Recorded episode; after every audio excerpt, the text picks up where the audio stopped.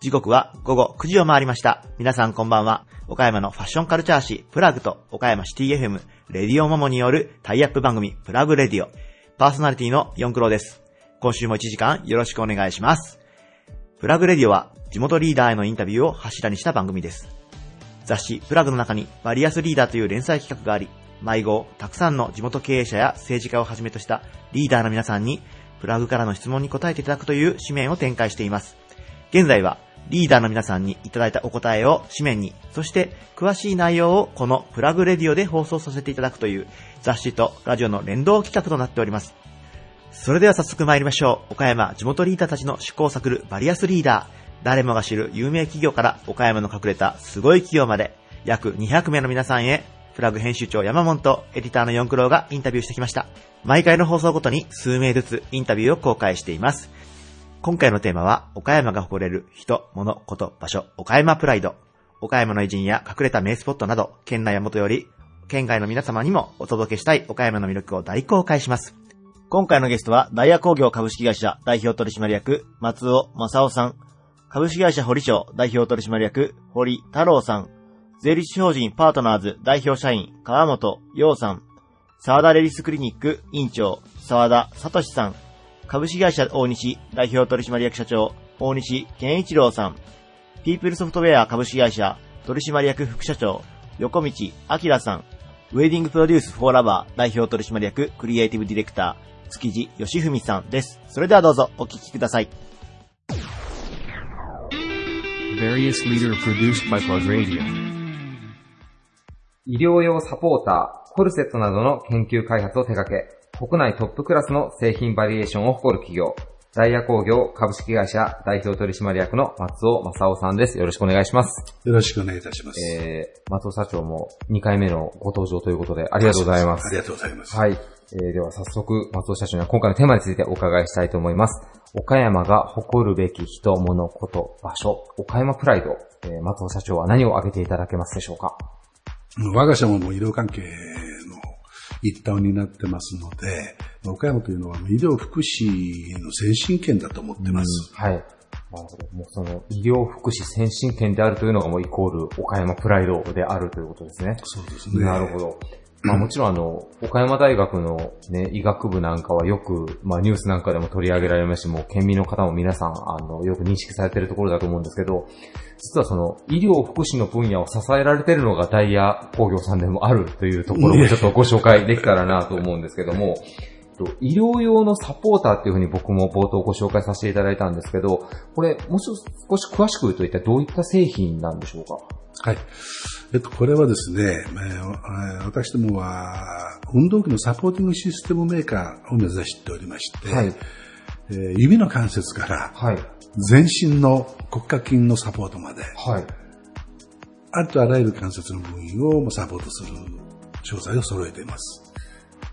例えば、だから指の関節がちょっと動きづらいなっていう方も。突き指下とかですあ、ね。突き指と、あ、そういうのでさえサポートできるものがあるという。えー赤ちゃんを抱きすぎて、親指が痛くなるとかね。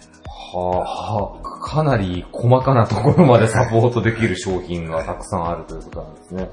なるほど。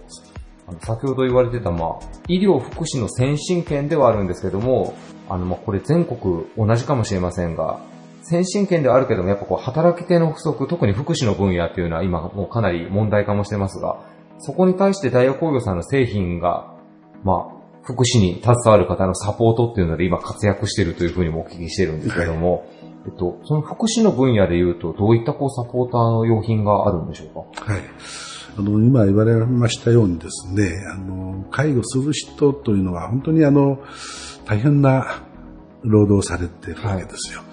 ですから私どもはまあ介護市場にも参入しておりますが、介護される人よりも、介護する人の体をサポートするという、そういう商品をたくさんあの世の中に出してます。なるほど。はいまあもう少子高齢化と言われて久しいですし、まあ今後より、まあそこがもうね、どんどん大きくなっていくと思うんですけども、福祉の現場ってやっぱ大変ですもんね、お話をお聞きしてたら。そうですね。本当にあの、すごいなと思います。うん。私の母親もお世話になったんだけれど、はいそこで接していただける人はね、この家族ででさえできないことをやっていただいてますんでね、なるほど。本当にあの頭が下がりますよ。なるほど。結構あの、若い女性の方とかだったらね、その男性のあの、介護をする方をこう、まあ、抱き上げるだけでもかなりのね、体力がいるというか力がいりますもんね。私も今80数キロあるんですが、はい。これで寝たきりになるとね、多分3人がかりぐらいでやらないと 大変なんで、そういった状態にならないようにしなきゃいかんなと思ってることと、はい。それからそういう非力な人が介護するのに、えーあまりその機械を使ってやるというんではなくてね、はい。人間が人間らしく、はい。そういう介護ができるような状況をやっぱ作りたいと思いますので、私どもが今目指しているのは、あの、ウェアラブルなはパワーアシストい。はい。の装具を目指しているということです。あの、なんかすごくハイテクな感じのなんか SF の世界に出てくるみたいな パワースーツみたいな感じをちょっとイメージしてしまったんですけど。あの、まあ、そそれはね、あの、空気圧の人工筋肉を今、開発中なんですよ。空気圧で人工筋肉？はい。えー、空気を入れるとはい。曲がったり縮んだりはい。伸びたりはい。するそういう人工筋肉をはい。今作っておりまして、はいそれを腰に、腰のサポーターに内蔵したり、はい。全身のスーツに内蔵したりして、はい。えー負荷がかかるときに外力を加えてそれをサポートすると。そういうものなんです。なるほまあこの空気圧というのは非常に軽くてフレクシブルでど。はい。安全なんですよね。はい。ですから、まあ、あのまあ、ロボットのようにえ100%補助するというんではなくて、はい。残存機能を最大限に活かすために、まあ、15%とか20%はいをサポートして、はい。えー筋力の維持低下を防ぎながら CM するなるほどと。いう商品なんです。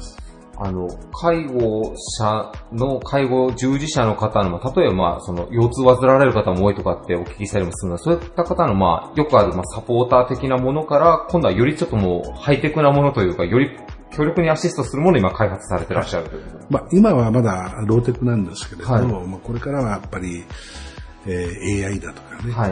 IoT えーそういったものが内蔵されながら、必要な時に、はい。センサーが働いて、はい外力が変わると。そういったものを作りたいと思ってるんです。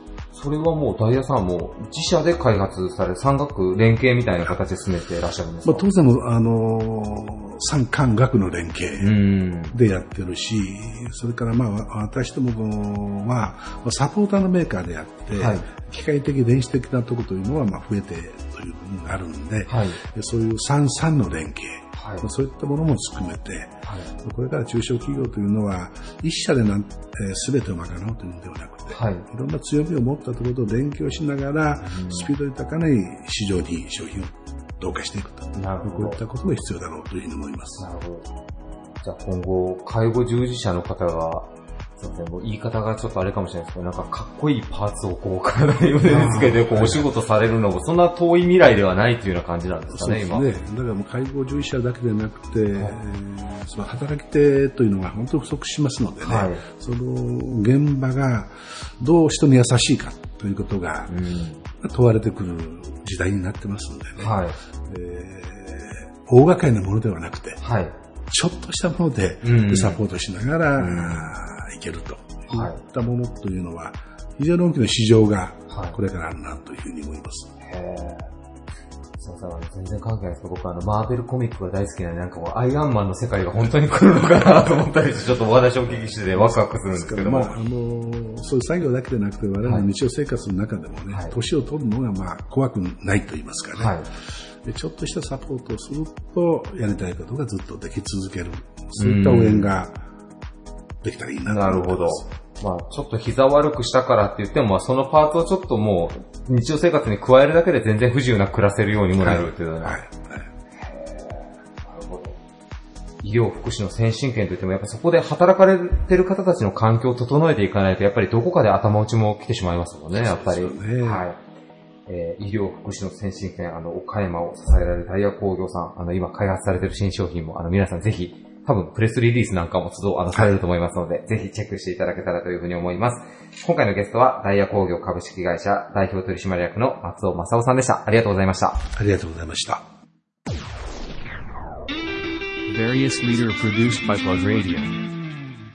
こだわりのブライダルギフトブランド、マオリを手掛け、展示場も兼ねたカフェ、紅茶と器の店も運営する株式会社堀商代表取締役の堀太郎さんです。よろしくお願いします。よろしくお願いします。えー前回はうちの四クロがお邪魔させていただいて、はい今回はちょっと僕の方がお邪魔させていただいてるんですけども、よろしくお願いします。ありがとうございま。ますす。えーまあ、ブライダルギフトの、まあ、前回もちょっとお話があったと思うんですけども、まあ、メーカーさんということで、結構はい中四国、全国的に見てもなかなか日本数が少ないですよね。ブライダルギフトの専門メーカーというか。そうですね。はいまあ、あの、手前味噌ですけれども、自社でオリジナルを作って展開しているというのは中四国では他にはないかと思います。うんはい。今、すみません、手元にあの、マオリのそのブライダルギフトのカタログをはい。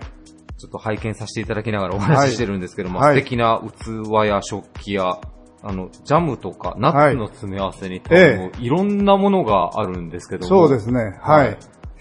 やっぱ一生に一度のものだからっていうので、ええかなりどれもこれもやっぱかなりあれですか、こだわって作られてる一品っていうような感じ。そうですね。思いは込めたつもりなんですけどね。うんはい。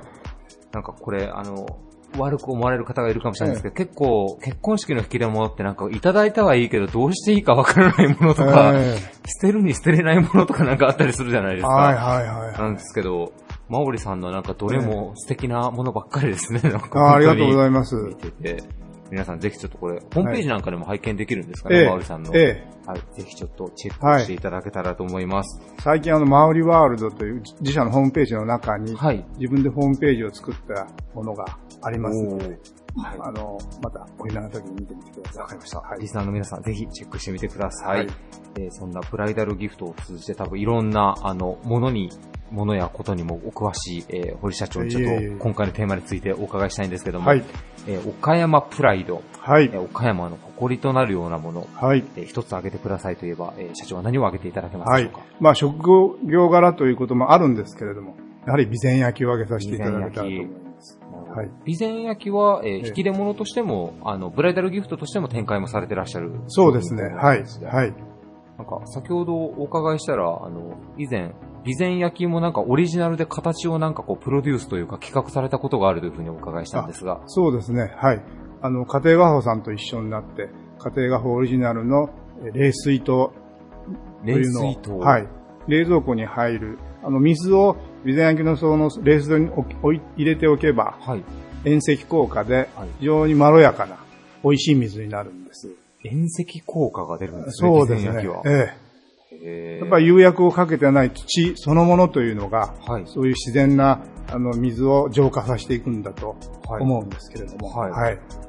じゃあ、そう、家庭画法さんとタッグを組んで、まあ、販売も実際にええ、されたそうですね。はいえ。ーかなり売れたんじゃないですか、それは。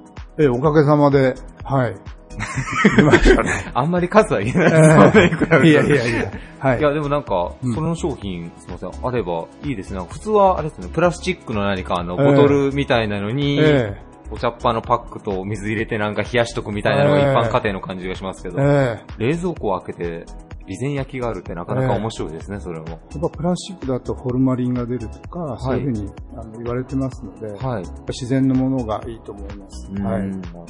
うんこう岡山プライドってこと、まあ、ええ備前焼きあげていただいたんですけど、えまあ、意外にこう、岡山県人からすると、うん。あまりにもこう、短すぎて、なんええかありがたみがあんまりないような感じもしたりしたりする人もいえるのかなと思うんですけど、ええ。社長が見た備前焼きの魅力って、こうもう少し教えていただくと、ええ。どんなところがありますか、あの、作家の意図するところとは違う、やっぱり自然の、えー土、はい。自然の炎、うん。そういうものが偶然が重なってはい。出来上がるものという、なんかこう、人事を尽くして天命を待つといいますか、はいは人の力を超えた自然な出来上がりというのが、はい。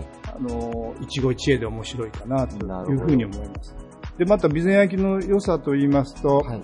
あの、釉薬をの、釉釉薬というのは、まあ、ガラス、ガラス状の透明な、このコーティングのものなんですけれども、はいそれがない自然な土のままですと、だんだん経年変化をしていくんです。うん土ですから、はい。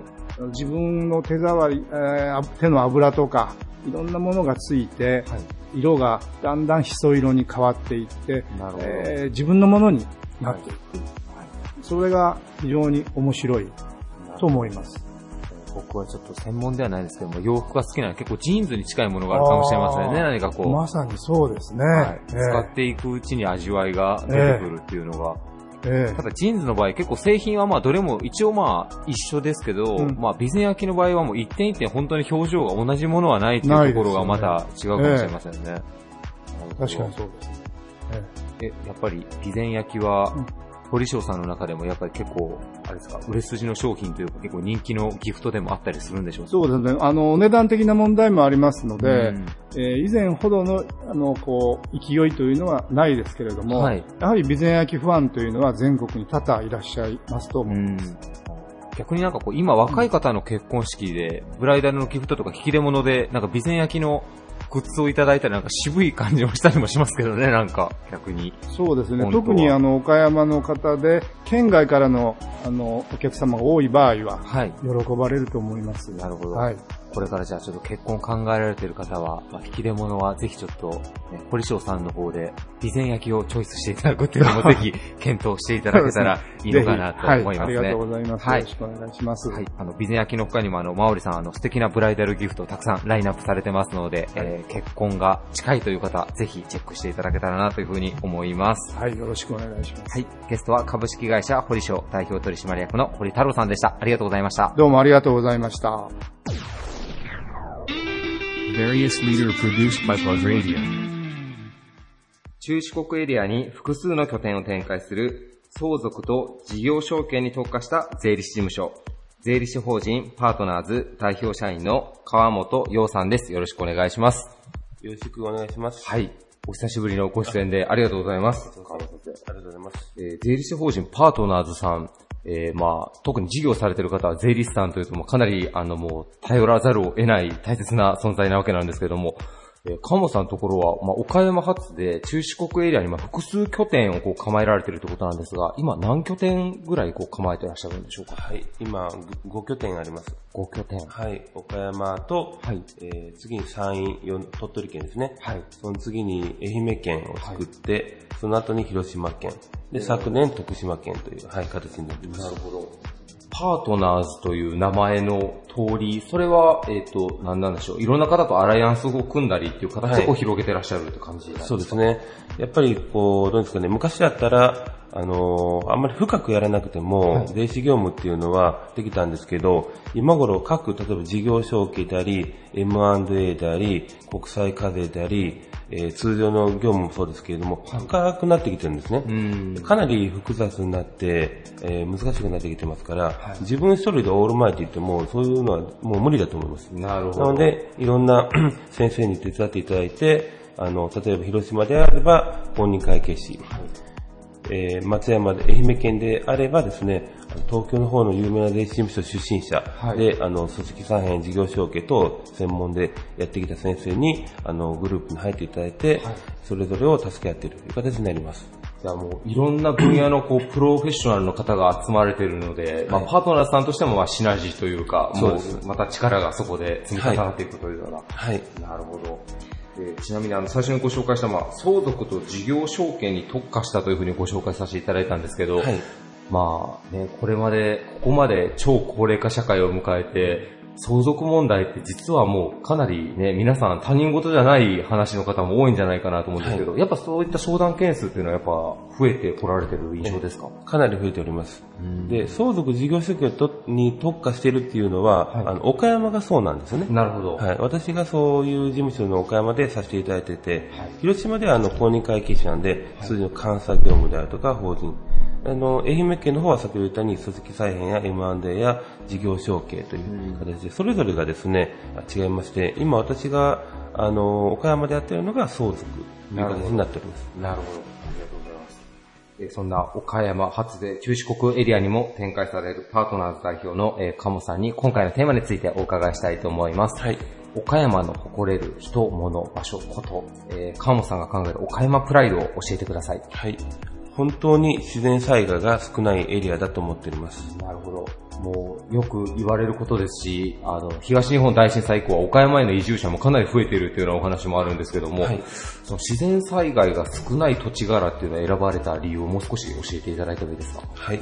あのー私ども税理士事務所っていうのがですね、どうしてもその12月ぐらいから3 5月までいうのが繁忙期になります。特に確定申告というのが3月15日という形になりますよね。そうすると前回あった東北大震災が3月11日ということですよね。その3月15日の確定申告の直前であ震災があったということもありましたし、はいで特にですね、毎年のことになるんですけれども、あのー確定申告時期は雪と戦っております。なるほど。はい。特に山陰の方なんかは結構雪害も結構多い地域な印象がありますけど、はい。なんか、先ほどお伺いしたら、最初、パートナーズさん立ち上げの頃は、まあ、岡山から山陰の方にもお車で直接行かれてたから、結構雪害と戦われてたっていうのもお聞きしましたけどそう、そうなんです。私がすべてあの、岡山から中四国全面的にですね、移動、移動しておりました。もう車もですね、新車で買っても、3年でもう18万キロとか、いうぐらいですね、距離を走ってましたんで。距離ですね。はい。へーそうなると、あの、鳥取方面行くとですね、雪でも動けなくなることよくありましてですね、はい。そう考えると岡山だけで仕事をすると気づかないかったんですけど、あの鳥取とか県外行くとですね、ああ、こういうことがあるんだということを考えていくと、岡山って本当に素晴らしいエリアかなというふうに思います。なるほど。もう当たり前のようですけど、まあ、うちもプラグ編集部でもちろん締め切りがある、まあ、仕事ではあるんですけど、そういう方、岡山の人は当たり前に過ごしてますけど、そういった自然災害と戦う地域の方は、そこも見越してかなり前段階からやっとかないといけないそういうことです方もはい多いってことですかね。はい。ちなみにこう、雪の中を、川本さん、その時ももう、あれですか、でも遅れちゃいけないから結構無理して、無理しております。はい。もうチェーンつけて、はい。鳥取とか山陰の方もそちらに拠点があるから、今はまあ、はい鎌田さん直接行かなくても、そうです済むようにはなってるというような感じ。先ほど言った相続とかですね、はいこうと岡山で特化したものに関しては各エリアをカバーしに行くことはあるんですけれども、それは確定申告の時期でなくても大丈夫ですので、確定申告時期は地元の、あのー雪に慣れた、運転に慣れた方がですね、先生が言っていただいております。なるほど。ちょっと、ちなみに素朴な疑問なんですけど、まあ、まあ、大変な震災で東日本大震災とかあったと思うんですが、あれが3月11日で、はい。15日が締めっていうことは、はい。まあ、被災されたその税理士事務所さんとかは、まあ、はい。申請できなかったりするわけじゃないですか。はい。こういった場合には、まあ、国から特例でちょっと待つよっていうことは多分あるはい。とは思うんですけど、はい。例えば、ちょっと雪だったりとか、はい。台風だったりとか、はい大雨警報出ましたとか、はいそんなことぐらいじゃそこの締め切りっていうのはやっぱ揺るがないものなんですか変わらないです。はい。なるほど。エリアごとにそれぞれの特徴は、特徴というかですね、あるとは思うんですけれども、はいあの、3月15日っていうのはもう法律で決まった期限ですので、はい大きな震災等がない限りはもう変わらないと思います。なるほど雑誌の締め切りも結構僕らいつも憂鬱だなと思うんですけども、全然あれですね、もうストレスが違いますね。そう考えるとそちらの締め切りっていうのがはい絶対的なものなので、ありがとうございます。えー川本さんが挙げていただいたのは、もう自然災害が少ない岡山県というのをもっと誇るべきだということでお言葉いただきました。えー相続、えー事業承継に特化した税理士事務所さん、えーお困りの方、ぜひパートナーズさんの方にご相談行っていただけたらなというふうに思います。ゲストは税理士法人パートナーズ代表社員の川本洋さんでした。ありがとうございました。ありがとうございました。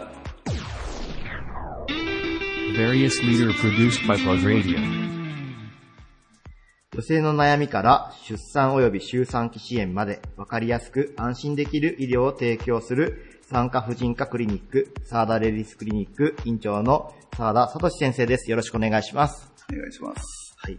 えー、えーとですね、ここの地エリアはですね、岡山市のえー西市のあたりになりますかね。はい。岡山市西西市にある沢田レディスクリニックさんで、主にですね、えー、周産期医療ということで、まあ、出産とかですね、それに携わる医療を提供しているんですけれど、えーそんな沢田先生にですね、ね今回のテーマである、岡山の誇るべき人物こと場所、岡山プライドについてお伺いしたいと思います。先生はどんなことを挙げていただけるでしょうか？私はやっぱり産婦人科なので、えーはい産婦人に関係したところではい。言いますと、はい津山にある中山神社っていう神社があるんですけども、はい。えー皆さんそれぞれ、えー妊娠された時には安産を皆さん希望されるんで、はい。いろんなところに安産祈願に行かれると思うんですが、はいそこは、えー猿のぬいぐるみをこうはい奉納されてる、はいえ。ー独特な神社で、まあ、赤い可愛いぬいぐるみなんですけども、はい。皆さんおそらく作られて奉納されてるんだと思うんですけども、はい。そういう、まあ、変わった風習がはい。残ってる、未だに残ってるところが岡山にあると。はい。いうので、中山神社を挙げたいと思います。なるほど。津山にある中山神社というところで、もちろん出産されるときに安産祈願って皆さんされると思うんですけれど、まあ、岡山ですと吉備津神社だったりが代表的だったりするかもしれないんですけど、先生の中では津山の中山神社でお猿さんを奉納するということなんですね。そうですね。結構それはもう皆さんが手作りで持っていかれてる感じなんでしょうか？おそらくす、あの、形がいろいろあったんで、はいあの、皆さん作って手作りなんだろうとは思います。はい。じゃあやっぱこれから生まれてくるお子さんのことを描きながらですね、イメージしながら大切に一つ一つ手作りでっていうことなんですかね。おそらくそうなんではないかなと、気持ちがこもってるような気がしました。奉納っていうのは、こう並べられて飾られているっていう感じなんですか？そうですね、なんか、えー、祠みたいなところに、こう、はいい、っぱいかかってましたので、ああ、なるほど。はい。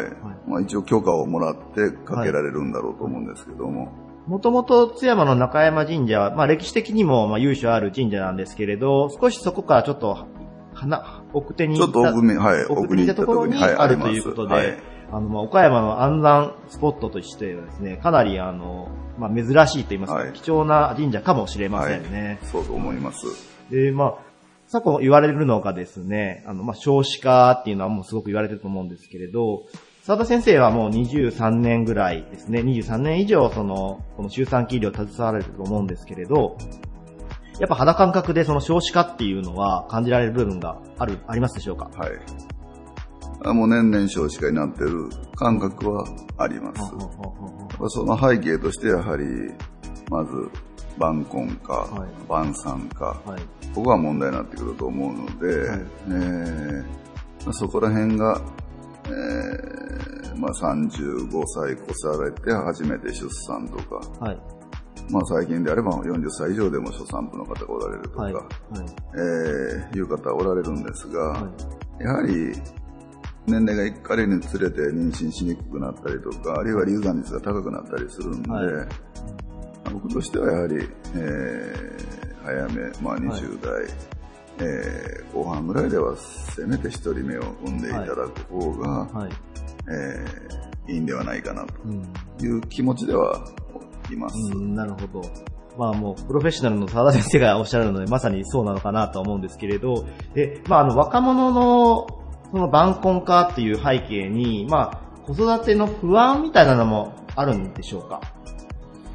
あの、共働きの方も結構おられますので、子供ができたらまあ、どこに預けるかということもありますし、えー病気した場合には、えー近くにご両親がおられなければ、どちらかが休んでまた見ていかないといけないという、子供を作るのはできても、その後のことをはい。いろいろ、えー子供の病気のこと、仕事のこと考えると、ちょっとこう、一度、えー考えてしまうんではないかなとは思います。まあでもその年齢が上がるとですね、その出産に対するリスクっていうのもやっぱ高まってきますので、まあ先ほどの先生が、まあ20代で初めてのお子さん生まれるのがおすすめですよと言われたと思うので、ぜひあのね、この、この先の未来の日本のためにもですね、あのまあ環境も整い、整う必要があると思うんですけれど、まあ子育て、出産についても前向きにですね、若い世代の方々に考えていただきたいですね。はい。うんぜひそうしていただきたいと思います。まあ、沢田レディスクリニックさんもですね、まあ、女性の働く現場かなと思うんですけれど、そこは沢田先生の中で、その子育て支援みたいなところで何か取り組まれたことっていうのはあるのでしょうか？まず、職員のために、えー開業して、まあ23年開業してから23年ですけれども、えー最初から院内保育っていうはい。職員の子供を預かるという目的で、えー院内に保育所を作るようにしました。それによって、えー妊娠、出産した後もそのまま安心して、えー院内には子供を預けながら、えースタッフが働いてくれるというようなことを考えて、当初から作ってきたので、だから、まあ、それによって、えー患者さんも同じ、その、一人目、二人目、三人目と妊娠出産した時に同じスタッフがおったらやはり喜ばれますので、はいやはり継続してはい職員が働いてもらうようなことを考えて当初からそれは作るようにしました。なるほど。じゃあ比較的もう長く勤められている職員さんっていうのが多い、あの、クリニックさんなんでしょうか？多いと思います。えー本当に、えーもうすぐ辞めていく方も当然今までもおられましたけども、はい。一旦長いこと続けられる方いうのははい。本当にもう、えー開業当初から続いている方も何人もおられますので、まあ、女性のその出産というライフイベントで、やっぱりそのお仕事というところで一つお付き合いが変わってくるかなと思うんですけれど、まあそれをまあ沢田先生、あのずっと支えられているということで、まあキャリアもそうですし、あと安心と信頼という意味でも、同じスタッフさんに見てもらうっていうのはですね、あの出産を控えられてるお母さんの方々にはとてもいいかもしれないですね。ぜひあの皆さん出産の際はですね、えー西市にある沢田レディスクリニックさんの方に、えー一度ご相談に行ってみてほしいと思います。はい。ゲストは、沢田レディスクリニック院長の沢田聡先生でした。ありがとうございました。ありがとうございました。Various leader produced by Plug Radio. ヘアサロンのパートナーとして質の高い美容材料を提供するディーラー、自社ビルでコンテストやセミナーも開催する株式会社大西代表取締役社長の大西健一郎さんです。よろしくお願いします。はい、よろしくお願いします。えーまず岡山のもうヘアサロン業界にですね、そのはい美容商材を提供したりとか、またあの、セミナーだったりとかっていう教育にも携わっている大西さんなんですけれど、はい。まあその中でですね、えーヘアサロン界の甲子園的イベントがあるということだったんですけれど、はい。はい。一体どのようなことなのか、ちょっと詳しく教えていただいてもよろしいでしょうか？あ、はい。あの、こう、私どもあの、ガモグループというグループでして、はい。あの、そのガモグループでやってる、まあ、先ほどご紹介いただいた、まあ、まあ、美容界の甲子園的なことをやってるんですね。はい。で、まあ、岡山でも、あの、エリアサーキットという名前でしてるんですけれども、はい。はい。えー地方予選を行っておりまして、はい。その地方予選っていうのが、まあ、全国あ二十数箇所で拠点でやってるんですけど、北海道から九州まで、はい。あの、えーエリアの予選があるんですね。はいえーそのエリアの予選で勝ち抜いてきた、えー勝ち抜いてた、あの、えー地元の、えーそのエリアの、はい。えーエリア代表が、あーまあ、東京の有明のビッグサイトに、えー集って、そして本、決戦があると、はい。えーいうような、あの、えーそういった、えーまあ、甲子園的なものをやっております。本戦は、あの、ビッグサイトの会場でえしてということえで、そこを目指して各エリアでええ競い、スキルを競い合うといいますか、とはいうことがするっていうことですよはいね。じゃあ、岡山からもええ、そのエリアを勝ち抜いたええ人たちが東京の方のビッグサイトの方に行って本戦に向かっていっているとはいいうことなんでしょうか。はい、そうです。ありがとうございます。年に1回の開催なんですかね。はい、そうです。で、時期は大体いつぐらいにされてるんでしょうか？地方予選はがいえ6月から8月、はまあ、全国あのえ縦断するんですけれども、はいその本戦がえー9月はい。にやってます。あ、なるほど。じゃあもう9月に向けて、年に1回のスキルを表現する場ということで、はいえー皆さんヘアサロンのスタイリストさんを頑張られてるってことですね。はい。はい。スキルを競い合って実績を作るだけでないということだったんですけれど、ええ他にどのような要素があるんでしょうか？はい。あの、コンテストというと、まあ、そこで、あの、モデルさんを、えー切って、で、えーまあ、えー入賞した、えーあるいは1位で、1位です、2位です、というような、えー順位がついて、そこで終わりと、いえーいった形が多いとは思うんですけれども、あの、このエリアサーキットっていうのはですね、えーまあ、コンテストでありながら、講習でもある勉強ができるという、はいちょっと面白い取り組みなんですね。なるほど。実、あの、スキルを競い合うだけでなくて、学ぶ機会でもあるということなんでしょうか？はい。そうなんです。はい。あの、まあ、えーコンテストのやり方がですね、はい。えー同じカットウィッグをはい。同じテーマで出場者が、はい。えー切ると、はい。えーいうことをしておりますので、はい。えー技術の、はい。えーまあ、差、あるいは、えーまあ、ヘアスタイルの組み立て、はい。えーというものが、まあ、如実に現れるんですが、はい。まあ、それに対して、えー競技が終わった後に、はい。えー審査員から、えーしえーなんていうか、公表もあるんですけれども、はい。あの、一つ一つのコンテストが、えー終わって作品が出揃った時に、まあ、審査員から解説があるんですよ。解説が。ははいはい。あの、この、本日のこのテーマははい、こういうふうに考えて、うんこういう技術を使って、こういうふうに組み立てる、はいえーというのが、まあ、あの、えー今回の狙い狙いでしたとか、はいあるいは、えー出場者のですね、ウィッグをも持ち上げて、えーあ、こあなたはこういうふうに考えたんですよね。はい。はい。であるとか、あるいは質問に対して答えてるっていうような、まあコンテストでありながら、あの、勉強もできるという、なるほど。そういった面白い内容になってます。だからまあ、テーマに対してどのスキルが求められるかとか、あとはその、どのように考えてそのスキルを使って、そのテーマに近づけていったかっていう分析を客観的にいただける場でもあるということでしょうか。はい、そうです。はい、ありがとうございます。えーそんな、まあ、日本全国ではあると思うんですけれど、ええまあ、岡山のですね、ヘアサロン業界のですね、若手のえースタイリストさんたちに育成するような、えーイベント、エリアサーキッえトというのを開催しているということで、ぜひ皆様チェックしていただきたいと思います。で、そんな大西社長にですね、今回のテーマである、岡山の誇れる人、物、こと、岡山プライドについて教えていただきたいと思います。あの、今回の、あの、企画をこういただきましてね、はいあの、まあ、このプラグがですね、初めて、あの、県外の、えー読者にはい。届くかもしれないとあー言ったようなことをね、お聞きしましてね、はい。じゃあ、あの、ぜひとも、あの、私も、あの、岡山のね、はい。誇れるものはい。というものを、あの、えー話す機会をいただけたらなということで、こちらからお願いしたいというような、いえいえいえありがとうございます。そんな気持ちだったんですけれども、はい。まあ、あの、私の、あの、えー誇れ、岡山の誇れるものって言ったらね、あの、県立図書館を皆さんに、うん。あの、うんお伝えしたいんですはいね。。岡山の県立図書館ですね。はいそうなんですはいええ大西社長が考える岡山県立図書館のですね、あの魅力とは一体どのようなことなんでしょうか？はい。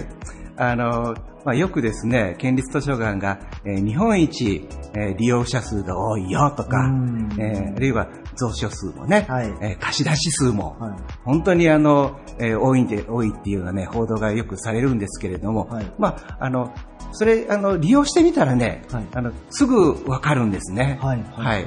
利用する、ええ利用すれば、またええさらにその魅力に気づけるということでしょうか？そうなんです。はいまあ、それだけに蔵書蔵書数もあの日本一あれば、はいこう探し当てるのにね、本を、はい。すごく大変だというふうに多分あの知らない方は思われるかもしれないんですけれども、ねはいあの係の人があのあのいらっしゃるじゃないですか、窓口にね。はい、そうですね。言えばですね、はい。この本が欲しいとかはい。言えばすぐ出してくれるんですよ。すぐですか？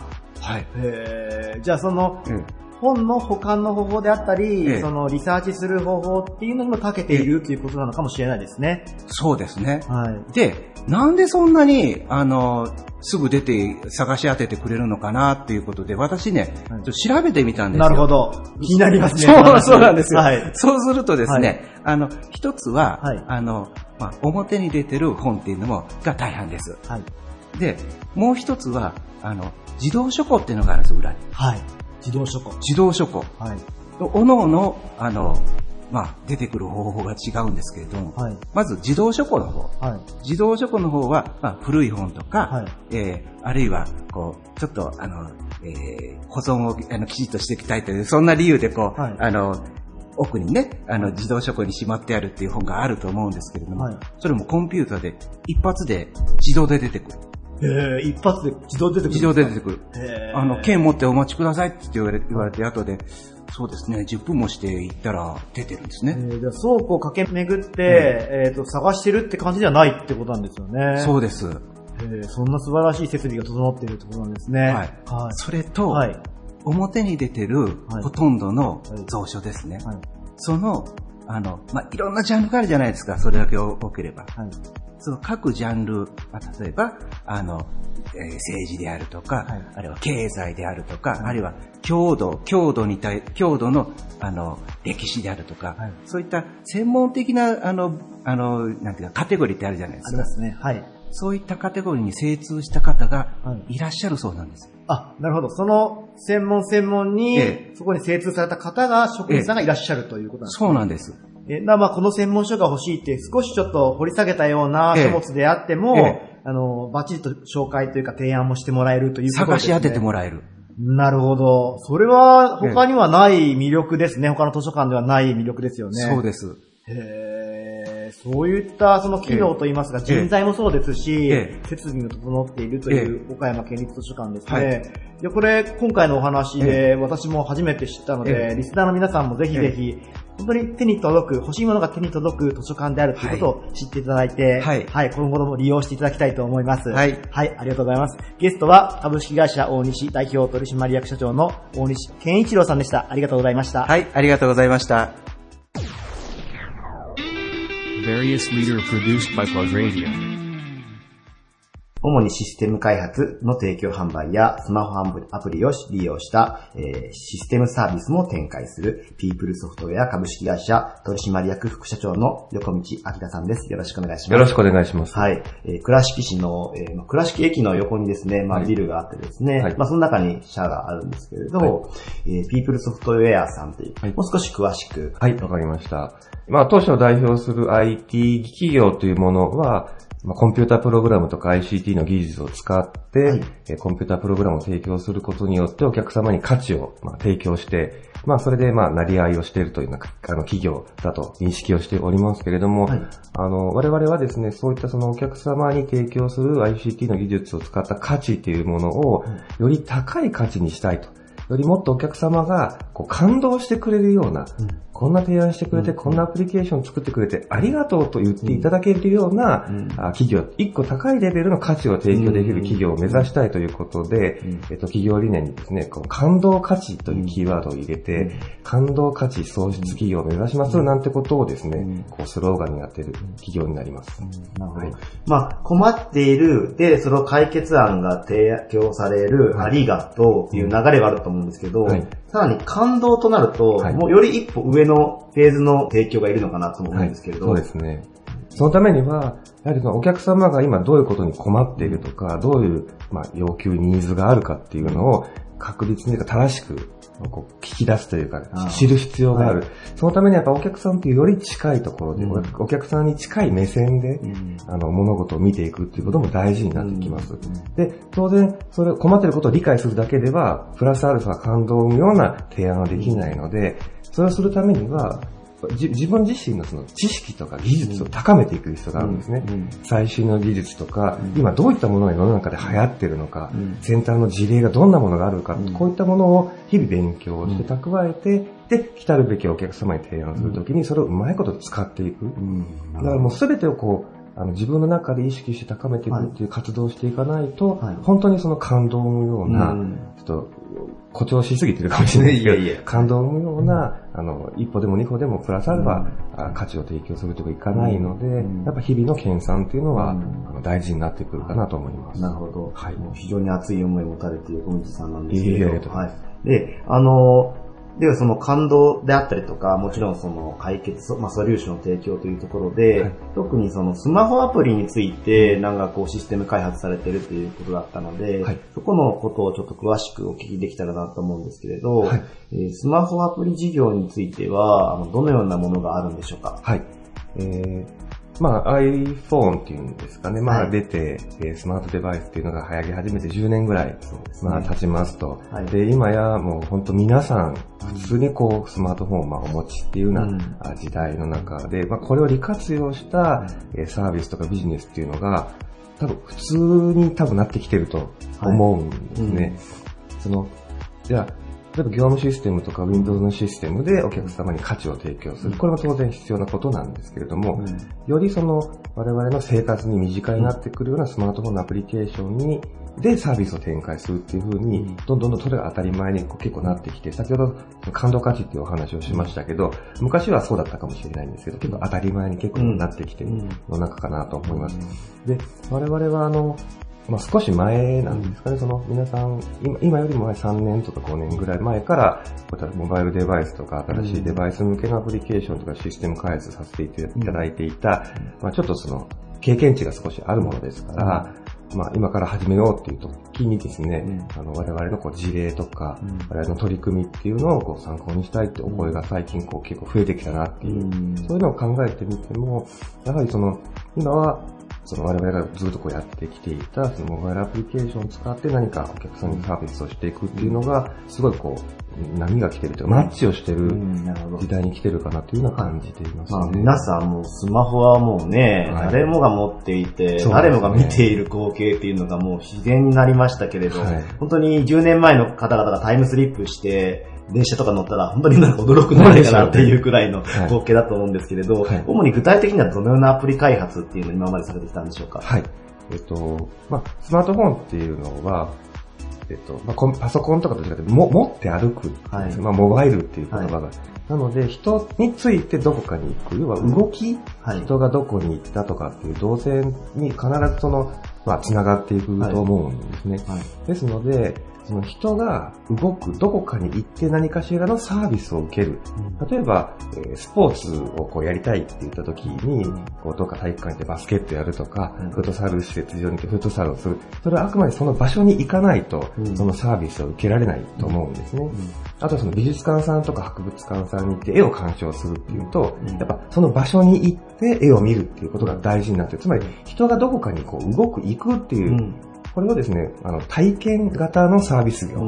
体験型サービス業って我々がこう、言葉を作って呼んでいるんですけれども、そういうその人が動くところにスマートフォンが当然ひっついてきていて、で、施設とか、そういう、まあ、フフィットネスクラブとか、スマートフォンを持っていることによって、さらに、プラスアルファの価値を提供できるようなアプリケーションとか、コンピュータプログラムで我々が支援するような、そういったソリューションとかアプリケーションっていうのを、結構得意としてるというか、豊富に作っています。なので、まあ、その、まあ、ミュージアムだったりとか、フィットネスだったりとか、い。まあ、そういったことを、まあ、サポートできるようなアプリの開発だったり、あと、まあ、あの、あの先ほど前、あの、冒頭でお聞きしたんですけど、あの、晴れのミーノっていう、はいまあ、倉敷と岡山で、まあ、倉敷初のイベントですかね、グルメイベントで。はい。で、岡山でももちろん開催されてまして、そちらのなんかスタンプラリーのアプリとかを開発されて、結構これが、ね、一般の方々にも大変好評だったということで、お聞きしてるので、はい、非常にもう時代を見据えたですね、様々な展開をされているということで、はい。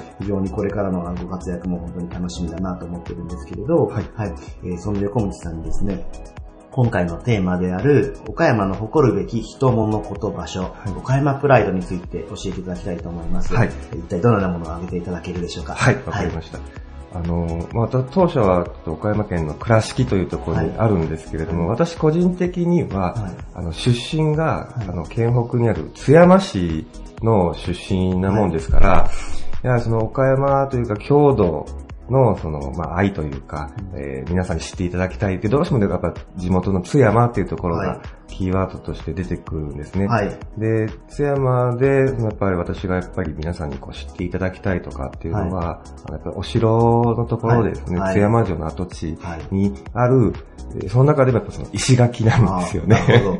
えー 津山城の跡地にある石垣というのをかなり深掘りした内容で、そうですいやもうラジオの内容としては大変面白いかなと思って、はい楽しみなんですけれど、はいはいえっ、と、どのような点がやっぱりその石垣というのは魅力なんでしょうか？はい。はい。えっと、まあ、行かれたことがある方はわかると思うんですけれども、はい非常にこう入り組んでいて、はい一番上まで上がるのにすごくこう大変だと思うんですね。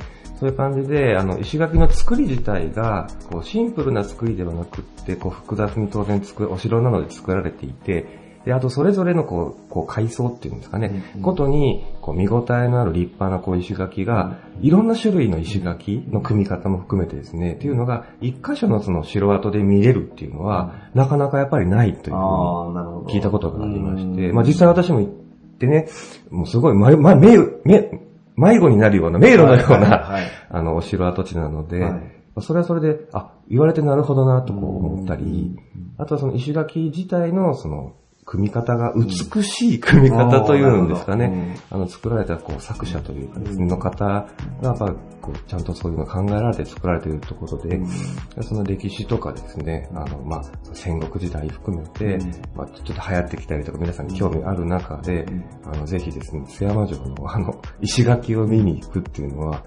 すごくあの、いいんじゃないかなというおすすめできると思います。はい。何かまあ、お城マニアだったり、まあ、もしかしたら石垣マニアの方もい。らっしゃるかもしれない。ですけど、はい。まあ、そうい。った方々から見ても、かなりあの、貴重とい。い。ますか、特殊な組み方をされてい。る石垣なんでしょうか。そうでしょうね。あの、私は津山出身で、小さい。頃から見てましたので、まあ、あんなもんかなとか思ってたんですけど、あの仕事柄、まあ、全国いろんなところにこう行かせていただいて、い、ろんなところのあの出身の方とお話をさせていただくんですけれども、そういうところでですね、その岡山特にその私の生まれた津山の、津山城のこう、いや津山城僕行ってすごくいいんだよっていう話を聞くと、逆にこう、え、そう知ってるんですか？っていうね、逆に我々が嬉しいというか、はい、気づかされるところがありますね。本当に、あれですね、津山愛ですね、本当に。はい、ありがとうございます。ね、また津山城、曽山跡地を見に行ってですね、まあ、春にはまたあのね、そうですね。桜が見れたりもするので、なんか桜の見方もあれですか、はい。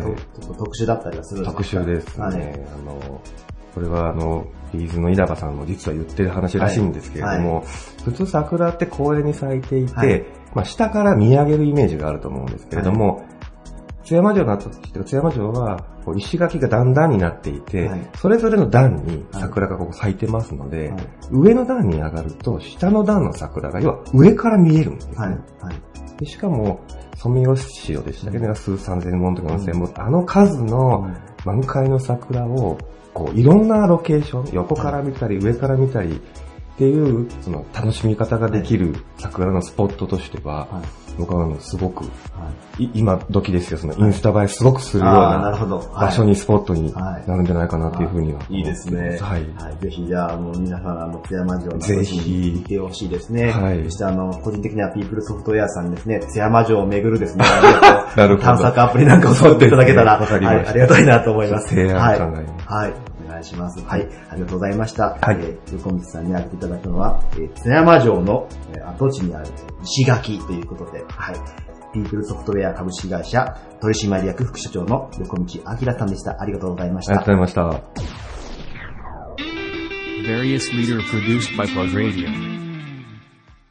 感動をデザインするをコンセプトに、岡山後楽園などを会場としたウェディングをプロデュースする会社、ウェディングプロデュースフォーラバー代表取締役クリエイティブディレクターの築地義文さんです。よろしくお願いします。よろしくお願いします。築地さんには早速今回のテーマについてお伺いしていきたいと思います。岡山が誇るべき人物言葉書、岡山プライド。築地さんは何を挙げていただけますでしょうか？はい。えっ、と、まあ僕が、まあこういうウェディング業界にいるので、まあ一つ、えー岡山で挙げたいなと思うのが、まあ今ちょうど6年を迎えた岡山ウェディング協議会というのが、えー団体でございまして、はい。その岡山ウェディング協議会は、おそらくこれ全国に誇れる団体じゃないかなとなるほど思っております。。えっと、岡山のウェディングの式場さんもそうですし、それをサポートされる企業さんも多数、まあ、加盟されてらっしゃる団体なんですけども、はいえっと、どういったこう、目的の団体なんでしょうか？はい。まあ、昨今ね、やっぱあの、結婚式自体をしない夫婦が、えーしないカップルかな、はい。増えてはいってるんですけど、はい。まあ、我々業界としてもですが、結婚式って実は文化なんですよね。うん。そのまあ文化を絶やしちゃいけないんじゃないかなと。うん。そういうまあ思いのもとにですね、あのー結婚式の大切さを伝えるっていうのが一つ、はい。えー目的であって、あとやっぱ、こう結婚式のウェディングスタッフって、結構孤独なんですよ。やっぱこうずーっとこうカップルとこうずーっとこう一緒になってやっていって、はい。やっぱ周りがなかなか見えにくい。ん。で、やっぱ燃え尽き症候群になったりとか、こう疲れちゃったりする時があるんで、うん。そういう中でウェディングのスタッフのですね、まあ、視野を広げようっていう意味で、えーウェディングスタッフの育成と交流、うん、大切さを伝えることと、ウェディングスタッフの育成と交流のこの2本柱で、協議会っていうのを成り立っています。なるほど。はい。えー実はあの、プラグでも過去、あの、発足された当時、ちょっと取材ページで、ええあのお話をお伺いさせていただいたことがあるんですけども、はい。はい。まあ、あの、世の中、こう、同業者同士で、まあ、はい。組合的になんかこう、団体作られることはあるんですけども、はい。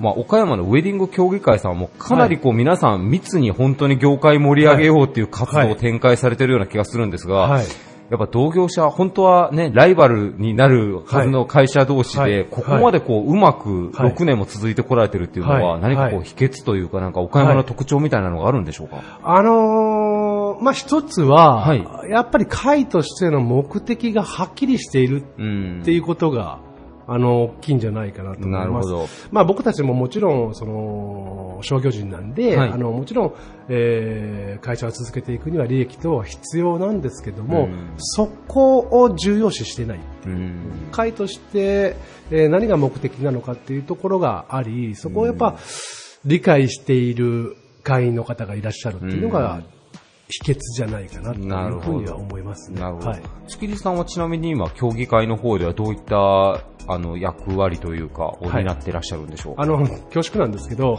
一応まあ幹事役という幹事、はい、役割をさせていただいております。なるほど。はい。では、もう会長、副会長をサポートする立場として、そうですね。はい、そうですね。まあ私自身が会長、まあ会長のそういったこう思いがまあありまして、はいまあそこをまあどういうふうに具現化するとか、うんまあどういうふうに会員とのそのバランスをまあ保っていくかっていうふうな、そういうふうな位置にいるんじゃないかなというふうには自分では思っていますね。なるほど。はい。